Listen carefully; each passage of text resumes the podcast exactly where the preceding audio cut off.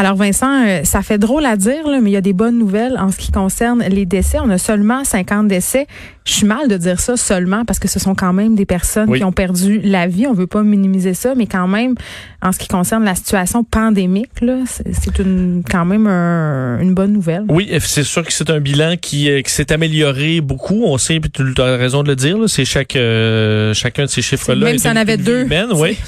mais quand même, 50 décès, c'est beaucoup moins que par les les dernières journées. Est-ce que c'est une tendance? Est-ce que c'est euh, euh, une erreur statistique aujourd'hui. On verra dans les prochains jours, mais également euh, au niveau des cas. Monsieur Legault a fait une petite erreur là, dans oui, ses chiffres. C'est pas moins de 700. Là. On ben, est à 796. J'ai pas compris. Oui, parce qu'il se serait trompé sur le nombre de cas en le disant. Donc, ce serait 696. Ah. Mhm. Donc, effectivement, le premier chiffre en bas de 700 depuis très longtemps. Euh, alors, c'est une bonne nouvelle. À 41 420 cas présentement. Hospitalisation en baisse depuis quand même plusieurs jours maintenant. Là, moins 13, ça, 1822. oui. Toi, c'est un bon indicateur. C'est la statistique qui m'inquiète était plus, depuis plusieurs semaines parce que ça ne faisait que monter. Et là, ça fait au moins une semaine, voire dix jours que c'est stable et même en baisse. Tout comme euh, aux soins intensifs où on est à plus un, mais on avait eu une baisse dans les derniers jours. Donc, euh, euh, on peut penser qu'on est du moins en, en baisse de cette courbe-là. Si ça se confirme, ça fait quand même quelques jours que les chiffres, alors qu'il faut rappeler, le nombre de tests est passé de 6 000 par jour à presque 14 000 et le nombre de cas est quand même en baisse. Alors ça montre que on va aller chercher davantage de gens et le nombre de cas n'augmente pas. On va aller à la période de questions. On va commencer. Oui. Philippe Bonneville, Cogeco. Bonjour, M. Legault. Euh, vous avez dit récemment bon, que vous ne pouviez pas rendre le port du masque obligatoire dans le métro parce qu'il n'y avait pas suffisamment de masques. On n'était pas euh, en mesure de pouvoir les distribuer, euh, tout ça. Là, maintenant, on annonce un million de masques. On sait que dans le métro de Montréal, présentement, on n'est pas à 500 000 usagers par jour. On est peut-être autour de 50 000, 10% euh, maintenant qu'on a ce million de masques-là, que la distribution sera mise en place à l'entrée des stations, qu'est-ce qui vous empêche maintenant de rendre le port du masque obligatoire dans le métro? Bon, d'abord, je ne l'exclus pas. Euh, je vais être très clair. J'aimerais beaucoup mieux que les personnes respectent les consignes, comme ça s'est fait pour les autres consignes qu'on a annoncées depuis le début de la crise.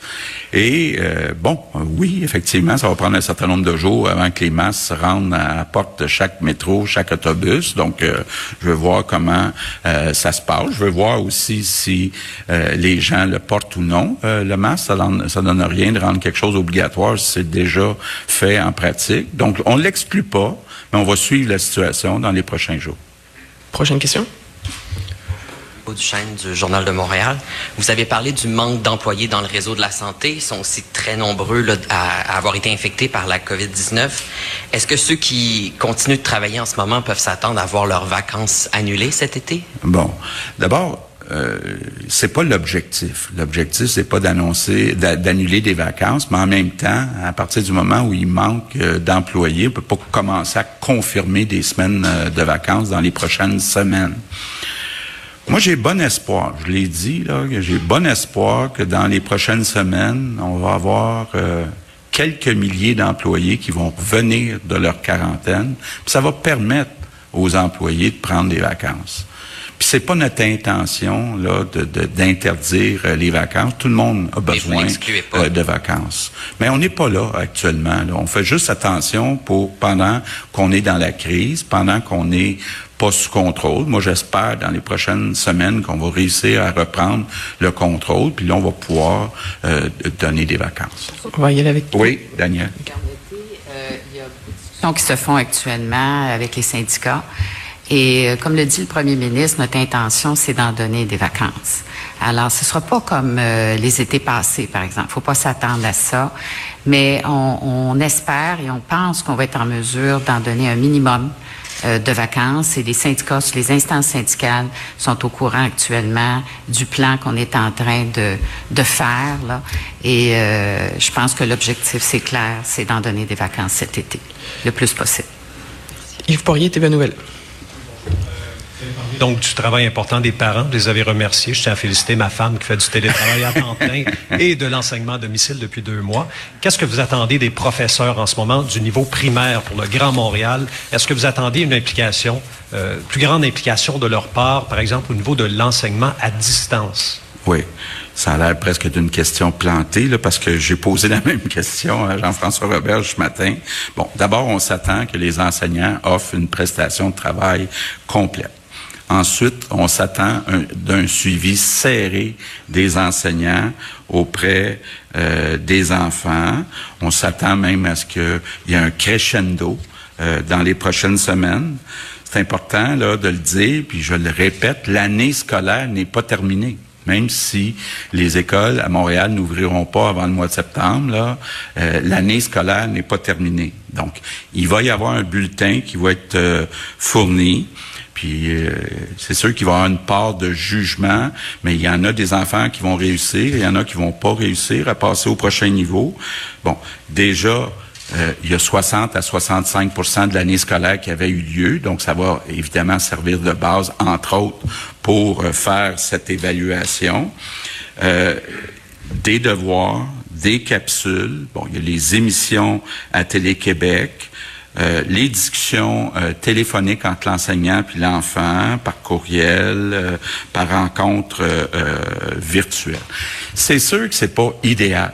Je l'ai dit hier, puis je le répète, moi, mon choix, puis je pense que pour le bien des enfants, ça aurait été de réouvrir les écoles. Mais compte tenu des contraintes qu'on a, j'allais dire à cause de la santé publique, mais pas à cause de la santé publique. Je comprends très bien les raisons pourquoi la santé publique arrive à cette euh, conclusion-là, mais compte tenu des contraintes qu'on a, je pense que c'est important euh, euh, qu'on ait la collaboration effectivement des parents quand ils sont capables d'aider, puis que les enseignants parlent.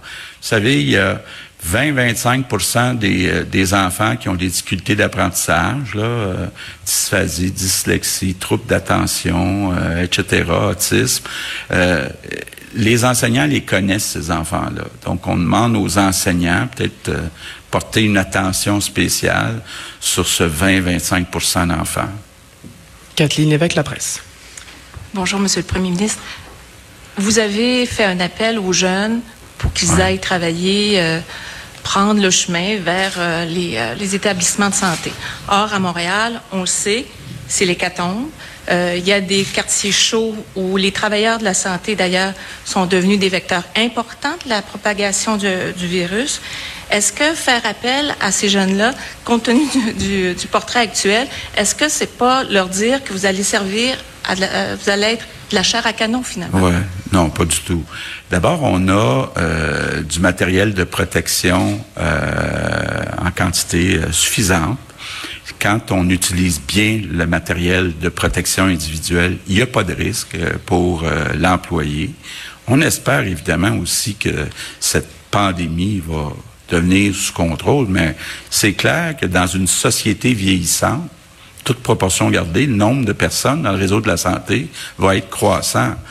Donc, il faut que ça soit une profession qui soit plus valorisée euh, financièrement, donc euh, que, les salaires, euh, ou surtout les salaires de départ, soient plus élevés. Puis comme société, ben, il faut trouver le moyen aussi de valoriser cette profession-là. On essaye de le faire depuis le début en parlant de nos anges gardiens, là, mais on se rend compte plus que jamais comment ces personnes-là ont un rôle important à jouer dans notre société. Donc, c'est tout un défi de société qu'on a devant nous. Alors Vincent, évidemment, euh, toujours une question des masques euh, parce que est-ce que les gens vont les porter? Est-ce qu'on devra l'obliger? Et hier, on nous avait remis des masques ici à Cube Radio. Oui. Et je suis allée près de chez moi faire des emplettes et je peux te dire que j'étais bien contente de l'avoir, mon masque, parce que sur les trottoirs de la ville de Montréal, la distanciation sociale, même si dans certains secteurs, on a élargi les voies, c'est-à-dire on a mis des espèces de barrières de métal près des trottoirs pour élargir euh, l'endroit où les piétons peuvent circuler. Quand tu attends à la lumière rouge ou quand il y a un amoncellement de personnes parce qu'il fait beau, je m'excuse, mais il y a des gens qui étaient dans ma bulle, puis pas juste un peu. Et j'étais, je te l'ai dit, là, j'ai pas si peur que ça, mais hier, j'étais pas bien. Oui, mais t'es dans leur bulle aussi. Là. Oui, mais non, mais moi, j'essayais de me sauver. Mais dans le sens où les, on n'avait pas, les autres, on n'avait pas le choix. Tu sais, de, donc le masque, je pense que vraiment, là, J'ai fait mes premières courses hier avec euh, mon masque également. et euh, Ton masque radio? Euh, mon masque radio. Le seul problème, c'est que je pense que je vais me raser la barbe parce que quand tu parles avec la barbe, ça fait juste descendre. Ouais. Et là, je me retrouve à faire comme tout le monde à la télé où là, tu essaies de te replacer ça, puis t'es pas supposé toucher, mais t'as pas le choix parce que le masque se déplace. J'ai vu beaucoup On de a gens. un apprentissage à faire. J'ai vu beaucoup de gens avec le masque en bas du nez. On le rappelle, là, Oui. c'est important de couvrir son nez. Mais je comprends aussi que on faudra s'adapter. Il y a certains, veux, veux pas, il y a des modèles de masques aussi. Le nôtre fonctionne bien. Il y en a euh, acheté sur internet où tu fais maison, mais le masque qui tombe, il est mal fait. Euh, On va éventuellement trouver peut-être le bon modèle qui fit avec notre visage, qui est confortable et qui tient quand on parle. Mais effectivement, euh, François Legault confirmait que euh, on euh, fait un don de 1 million de masques à la ville de Montréal, Ben oui. 6 millions de dollars aux sociétés de transport de la euh, commu- communauté métropolitaine de Montréal.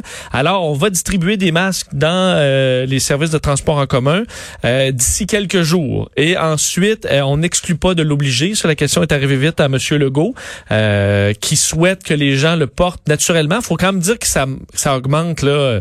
à chaque jour, là, il y a un gros pourcentage de, de, de Montréalais. Là, je me promène pas ailleurs en province, mais qui, qui le mettent là. On- juste par rapport Les à lundi, livraisons euh, suivent leur cours. Moi, je pense oui, que c'est ça qui se passe. Je pense que ça, ça, ça, ça s'améliore quand même assez vite. Alors François Legault espère voir assez de gens avec le masque pour ne pas avoir à l'obliger. Euh, au niveau des tests, euh, donc ça va bien également. On dirait qu'on te- va tester systématiquement là, tous les employés du euh, euh, du réseau, entre autres des résidences pour personnes âgées. Mais le défi principal demeure euh, le personnel qui est encore en, en- bon, qui manque un peu partout. Ça appelle aux jeunes aussi. Oui, parce qu'on va travailler sur les salaires. Ça, c'est pas nouveau. Monsieur Legault en parle souvent et il travaille là-dessus avec les syndicats. Mais euh, on veut que la société valorise le métier et le lance. Mais tu sais, après tout ça, après avoir dit, Ah, on manque de monde, c'est le bordel. Mais les C'est jeunes, la guerre, là, mais allez-y donc. ce serait, euh, il a pas ressorti la belle expérience après nous avoir envoyé au champ. c'est les champs. Oui, Oui, je sais, c'est ça, mais j'y ramène. Il nous a pas ramené le belle expérience. Ouais. Mais c'est une euh, souhaitait que les jeunes, c'est sûr que il, manque de monde. Alors c'est pas un mauvais choix de carrière pour avoir de la job. Mais les étudiants qui vont avoir accès à la CPU, euh, la PCU, pardon, à partir d'aujourd'hui, est-ce que ça va être tentant d'aller travailler dans un CHSLD? Non, en même temps, la PCU, ça ne durera pas toute une vie. Là. Là, ce que M. Legault souhaite, c'est que les gens prennent ça comme choix de carrière. Ouais, Euh, alors, la PCU, ça va être vite passé. Euh, D'ailleurs, on est revenu sur ces rencontres avec les patrons de CIS et de CIUS là, hier. Euh, découvre qu'une des problématiques, c'est que plusieurs CHSLD n'ont pas de patron, là, comme un directeur d'école. là. C'est comme si c'est souvent régi par la, euh, la, la, la commission scolaire, là, si je fais la référence. Alors, on veut pas qu'un patron ait plein de CHSLD. On veut qu'il y en ait au moins un qui dirige la place quand arrive là. Euh, question de régler les problèmes. Alors, on n'exclut pas non plus, et ça, M. Legault l'a répété, de rendre public euh, les CHSLD privés. Question d'avoir un contrôle sur tout et de financer pour la réfection des locaux vétus des CHSLD et de créer les fameuses maisons des aînés. Euh, Ça, je me demande si ça va être comme le lab école. En tout cas, on verra. ben, c'est qu'on a, ce qu'on a peur, je pense, c'est qu'il y ait trois maisons des aînés Ouais, euh, euh, ultra high-tech avec des cours intérieurs puis des belles fontaines, mais que il y ait 1% des personnes âgées qui y soient. C'est ça que je disais, le lab école. Ben, c'est exactement ça. Euh, on va continuer à surveiller euh, les bilans journaliers pour voir si la tendance se maintient. Rapidement, euh, Vincent, Justin Trudeau qui prolonge la subvention salariale aux entreprises. Oui, c'est drôle qu'un programme de probablement plusieurs dizaines de milliards de dollars, on, on le dise comme ça en une minute, mais c'est tellement Ben, ça. quotidien avec M. Trudeau, on veut pas, on n'a pas le choix. 450 millions euh, pour les chercheurs et les établissements de recherche, ça a été le premier point de M. Trudeau, mais ensuite le gros morceau, la subvention salariale pour les entreprises qui est prolongée de trois mois, donc jusqu'à la fin août. Rappelez que la subvention salariale, les trois premiers mois dans lesquels on est, c'est évalué à 71 milliards. Alors là, on double la durée. On devrait pas doubler le montant parce qu'il y a des entreprises qui vont avoir euh, refait du profit depuis ce temps-là et relancé. Donc, on évalue un peu moins, mais ce sera toute une facture quand même. On veut d'ailleurs changer les seuils d'admissibilité pour qu'il y ait plus de- d'entreprises qui puissent y avoir accès. Bill Morneau va donner, euh, fait donner les détails aujourd'hui. Et un premier lot d'emploi d'été est en ligne. On en parler des étudiants sur le site Emploi d'été Canada. Alors, vous pouvez vous y rendre, mais si vous trouvez rien, les étudiants, ben, vous avez la possibilité depuis euh, ce matin de vous inscrire à la PCU étudiante. Euh, comme je disais à Sophie, là, je pense qu'il y en a qui vont scroller vite sur Ben, le site d'emploi d'été pour dire, ah, il y a rien. Eh oui. Là, tu vas dire, as-tu vraiment vérifié, fiston? Oui, oui, oui, oui, il y a rien, c'est tout en Ontario. OK. Rien bon, que ben, j'aime. oui, c'est ça. Le compteur de la dette qui continue à tourner. Merci beaucoup, Vincent. On te retrouve tantôt avec Mario. Les effrontés.